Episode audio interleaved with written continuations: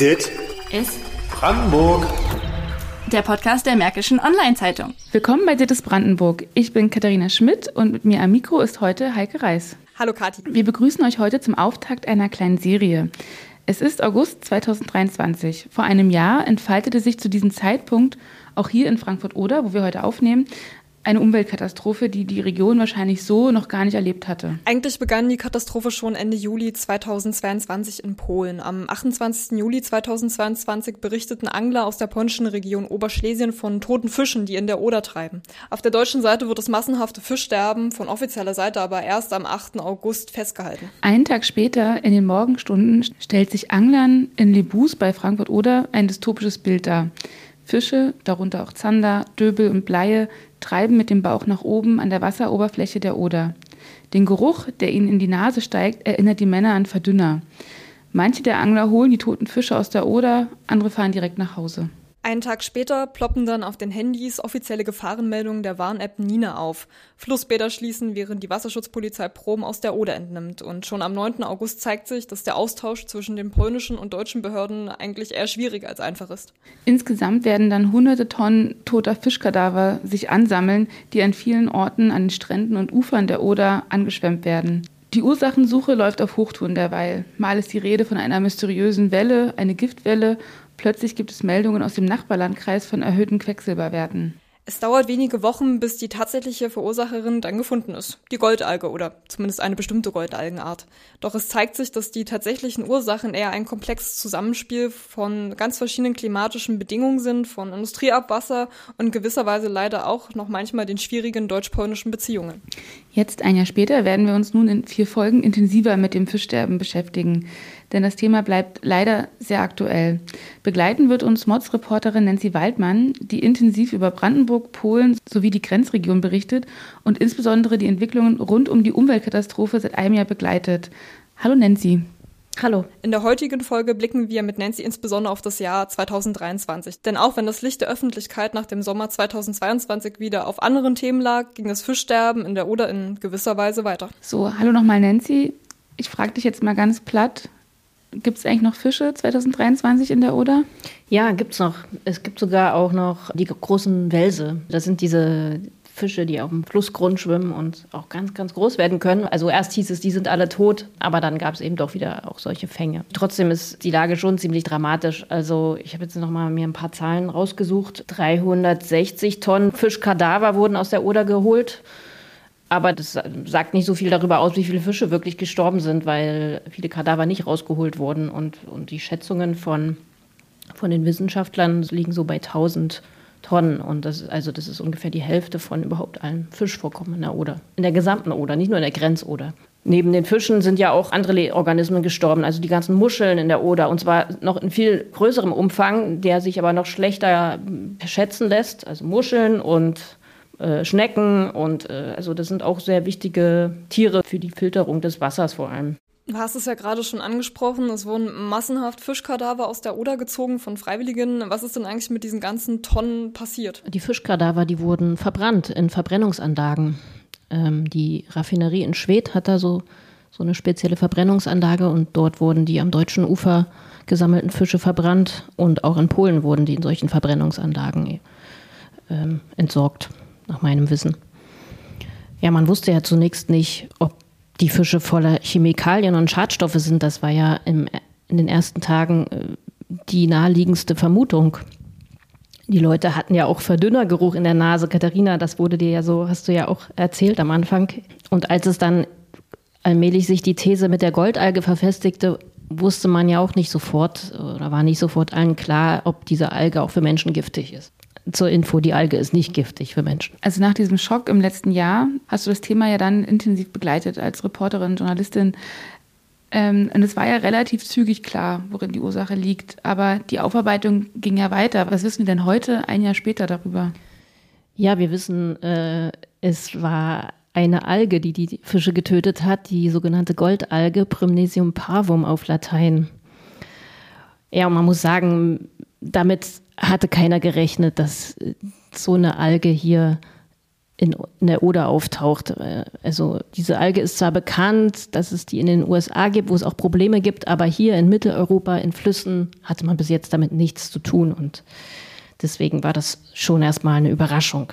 Und das hat eben den Blick darauf gelenkt, ähm, dass die, wie, wie salzig die Oder eigentlich ist, weil diese Alge eben eigentlich im Salzwasser lebt, beziehungsweise im Brackwasser. Brackwasser ist eine Mischung aus Salz und Süßwasser. Vor allem im Küstengewässern kommt eben diese Alge vor. Und dass die Oder eben auch so salzig ist und das schon seit vielen Jahrzehnten so ist und das eben durch, vor allem durch eben die Einleitung von diesem Grubenabwasser aus Bergbaustollen in, in Polen, in Oberschlesien, auch in Niederschlesien gibt es ein, ein, großes Bergwerk, äh, das Salzwasser einleitet. Das war eben bis jetzt eigentlich kein großes Problem. Und jetzt im Zusammenhang mit dem Klimawandel, diesen neuen Faktoren, den neuen klimatischen Faktoren, Hitze, immer wieder Niedrigwasser, konnte sich diese Alge entwickeln. Und warum das genau in der Oder war, das wissen wir bis jetzt eigentlich auch nicht. Aber es ist Fakt, dass diese Alge da jetzt erstmal ist und auch nicht so schnell äh, wieder weggeht, wahrscheinlich. Ähm, aber der Kern des Problems ist das Salz, denn ohne das Salz wäre die Alge hier nicht. Äh, der Kern des Problems ist es, wie kann man diese Salzeinleitungen reduzieren? Ja, und dann gibt es eben diese anderen Faktoren, an denen man auch versuchen kann zu drehen. Es gibt Nährstoffeinträge, also Stickstoffgehalt spielt auch eine Rolle bei der Blüte dieser Alge. Ja, und jetzt ähm, kann man eben dafür sorgen, dass die Alge zumindest nicht mehr äh, sich so stark vermehrt oder zu einer Blüte kommt, weil während dieser Blüte stößt die Alge Gift aus. Und das, unter welchen Bedingungen das genau passiert, das wird eben derzeit noch erforscht. Also es gibt, gab nämlich auch inzwischen kleinere lokale solche Algenblüten in diesem Jahr, wo eben der Salzgehalt nicht so hoch war, die Temperatur auch nicht so hoch war und trotzdem die Alge geblüht hat. Im Vorgespräch zu unserem Podcast hast du schon angemerkt, dass es im August vielleicht schon zu spät sein könnte, jetzt diese Folgen zum Thema Fischsterben in der Oder zu veröffentlichen, weil es nämlich auch schon weit vorher Anzeichen gab, dass das Fischsterben sich wiederholen könnte. Ähm, dazu nochmal zum Kontext. In Frankfurt-Oder wurden im März bereits hohe Salzfrachten gemessen. Haben sich denn jetzt diese Befürchtungen der Umweltschützer bewahrheitet? Gibt es das Fischsterben wieder oder wie stellt sich das dar? Also Stand heute, 27. Juli, gab es hier in der Grenze oder zumindest keine toten Fische durch die Goldalge. Es gab schon im April und jetzt auch im Juni in Polen Meldungen über lokales Fischsterben. Da wurden auch mehrere hundert Kilo bis zu einer Tonne toten Fisch wieder aus kleinen Seitenarm der Oder geholt, beziehungsweise aus dem Gleiwitzer Kanal. Eigentlich gilt der Gleiwitzer Kanal äh, es ist ein Kanal, der in die Oder äh, mündet, in Oberschlesien. Der gilt eigentlich so ein bisschen als die Brutstätte der Goldalge. Ja, aber die Befürchtungen der Umweltschützer haben sich insofern bestätigt, als dass eben keine radikalen Konsequenzen gezogen wurden. Ähm, die Salzeinleitungen wurden nicht gestoppt. Und das ist natürlich auch, es ist auch sehr schwierig, diese Salzeinleitungen zu stoppen, weil man dann ganze Bergwerke ähm, voll fluten müsste und äh, nicht nur keine Kohle mehr abbauen könnte, sondern äh, es könnte auch das Grundwasser gefährden, wenn man die nicht mehr leer pumpt oder zumindest zum Teil nicht mehr leer pumpt. Tatsächlich ähm, ist es schwer von der polnischen Regierung da so ein richtiges Problembewusstsein äh, zu vernehmen. Ich habe mitbekommen, dass schon die Berg Werksbetreiber aufgefordert werden, weniger oder äh, ihre Abwässer besser zu managen, je nach dem Wasserstand und den klimatischen Bedingungen. Allerdings ist das Grundproblem natürlich trotzdem da und sie werden auch nicht dazu gezwungen, wirklich.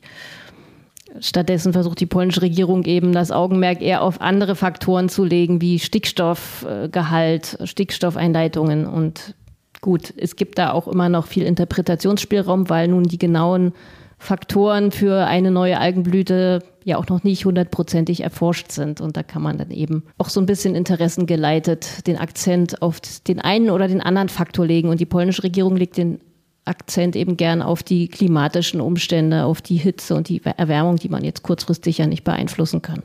Jetzt so von dem, was du erzählst, kann man schnell den Eindruck bekommen, dass sich die ganzen Vorfälle eigentlich hauptsächlich auf polnischer Seite abspielen oder dass jetzt da, sage ich mal, ein Großteil der Ursache überhaupt für diese Algenblüte liegt. Gibt es einen bestimmten Grund, woran das liegt oder ist das jetzt vielleicht dann auch eher so ein Vorurteil, was mir da in den Kopf kommt? Warum liegt das Problem vor allem in Polen? Zum einen fließt die Oder natürlich zu 90 oder 85 Prozent nur durch Polen. Ähm, zum anderen habe ich ja schon angesprochen, ne, dass die Oder im Ober- und auch teilweise im Mittellauf noch viel stärker reguliert ist als hier bei uns an der Grenzoder. Durch Schleusen, durch Staubecken, durch, durch irgendwelche Stauanlagen, durch den Gleiwitzer Kanal, der eben eigentlich eine Kette von kleinen Stauseen ist und das sind eben Brutstätten für die Alge. So, das zum einen. Und dann habe ich ja auch mit einem meinem Kollegen aus Warschau, Bartek Sabela, recherchiert, äh, besonders zum Thema Abwassereinleitungen. Und dadurch konnten wir das System des Abwassermanagements so ein bisschen vergleichen in Brandenburg und in Polen. Und natürlich wird auch in Brandenburg werden auch geklärte Abwässer in die Oder eingeleitet. Das ist, das ist klar. Und die belasten auch den Fluss zum Teil. Aber ich glaube, der entscheidende Faktor ist trotzdem in Polen. Also da ist, liegt wirklich äh, einiges im Argen. Ähm, das werden wir ja noch in einer späteren Folge mit Bartek besprechen, was da alles im Argen liegt.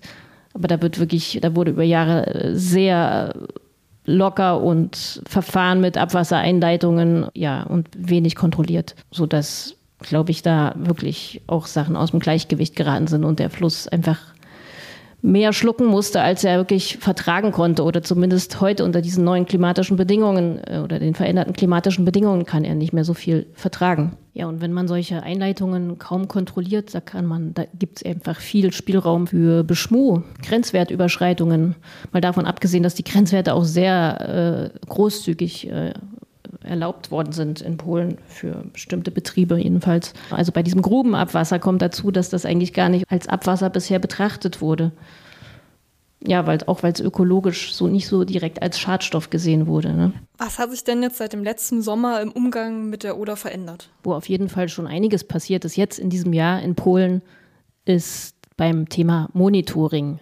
Monitoring, das heißt automatische Messstationen, wo bestimmte Wasserwerte, pH-Wert, Temperatur, Salzgehalt und andere Dinge eben automatisch permanent erfasst werden. Sowas gab es bis jetzt in Polen nicht. In Brandenburg haben wir solche Messstellen hier schon, schon lange.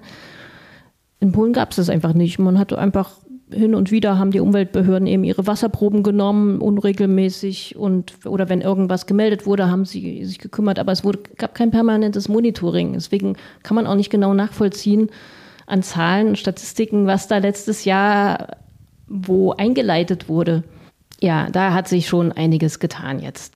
Das Fischsterben in der Oder hat in Polen allerdings auch was ausgelöst. Das sehe ich schon. Also eine enorme Aufmerksamkeit für solche Themen, für wenn irgendwo Schaum auf irgendeinem Flüsschen schwimmt, dann wird das sofort gemeldet, dann gibt es Empörung in den sozialen Medien und dann sind auch die Behörden, die Umweltbehörden, die Zuständigen unter Druck zu reagieren und die posten dann hier, wir sind vor Ort und wir geben Entwarnung oder wir nehmen Proben und wir untersuchen und dann, also es gibt schon, da ist jetzt schon was in Bewegung geraten. Ob sich nachhaltig was an an der Gesetzgebung und auch an ihrer Durchsetzung ändert, das muss man, glaube ich, erstmal noch abwarten.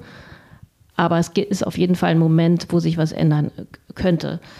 Ähm, und wo eben die Entsorgung von Abwassern, was ja eigentlich auch Müll ist, auf Kosten der Umwelt, man könnte das jetzt verändern. Man könnte das jetzt so teuer bestrafen, dass es eben unattraktiv wird, äh, un unkontrolliert einzuleiten, sondern, sondern eben rentabler ist, sich an die Regeln zu halten. Es, gab ja, es gibt ja einen Krisenstab, der eingerichtet wurde, ich glaube zwischen polnischer und deutscher Seite. Ähm, was hat er denn jetzt gebracht? Hat er was bewirkt?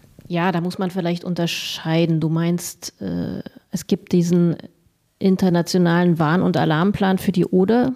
Den gibt es schon sehr lange und da, da gibt es auch eine dazugehörige äh, deutsch-polnisch-tschechische Kommission von Behörden.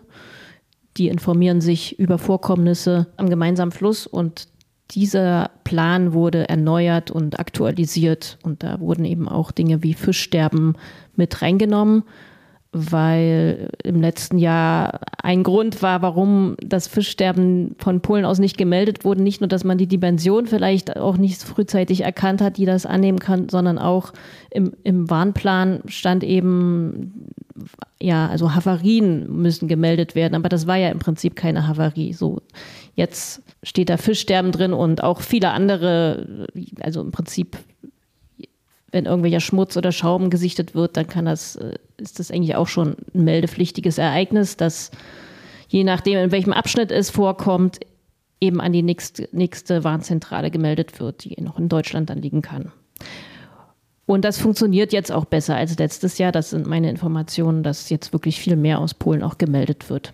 Zeitweise wurde sogar zu viel gemeldet.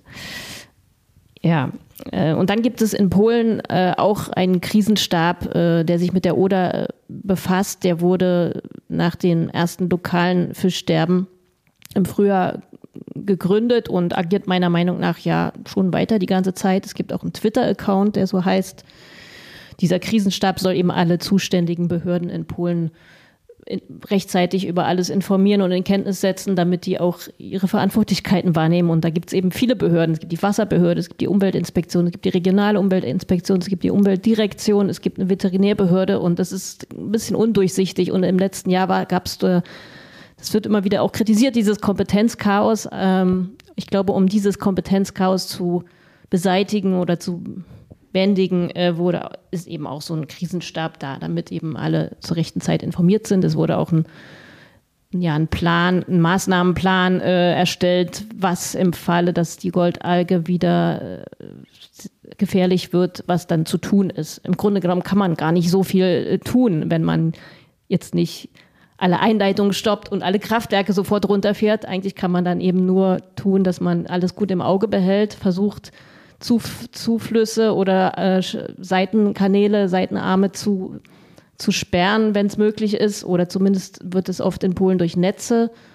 Netze werden gespannt, dass die Fische nicht migrieren können und die Alge damit weitertragen, weiter verbreiten können. Ja, also dieser Krisenstab ist für mich, als der dann gegründet wurde, war das für mich auch so nochmal so ein Signal, ähm, wie man in der polnischen Regierung damit umgeht. Also man hat sich eben darauf verlegt, diese Alge zu akzeptieren und die Krise besser im Griff zu haben, zu managen, aber jetzt nicht alle mit allen Mitteln und zu einem Preis äh, versuchen, die zu verhindern, ähm, weil das hätte eben einen sehr hohen Preis. Erstmal vielen Dank, Nancy, für diesen tiefgehenden Überblick. Wir werden uns ja jetzt in den nächsten Folgen eingehen damit Aspekten beschäftigen, die du schon angesprochen hast. Also einerseits die Goldalge in der nächsten Folge äh, und dann aber auch nochmal dezidiert mit den Abwassereinleitungen und zu guter Letzt über die deutsch-polnischen Beziehungen, die, glaube ich, auch nochmal einer eingehenden Betrachtung bedürfen. Genau, was jetzt hier natürlich ganz wesentlich ist, das ist ähm,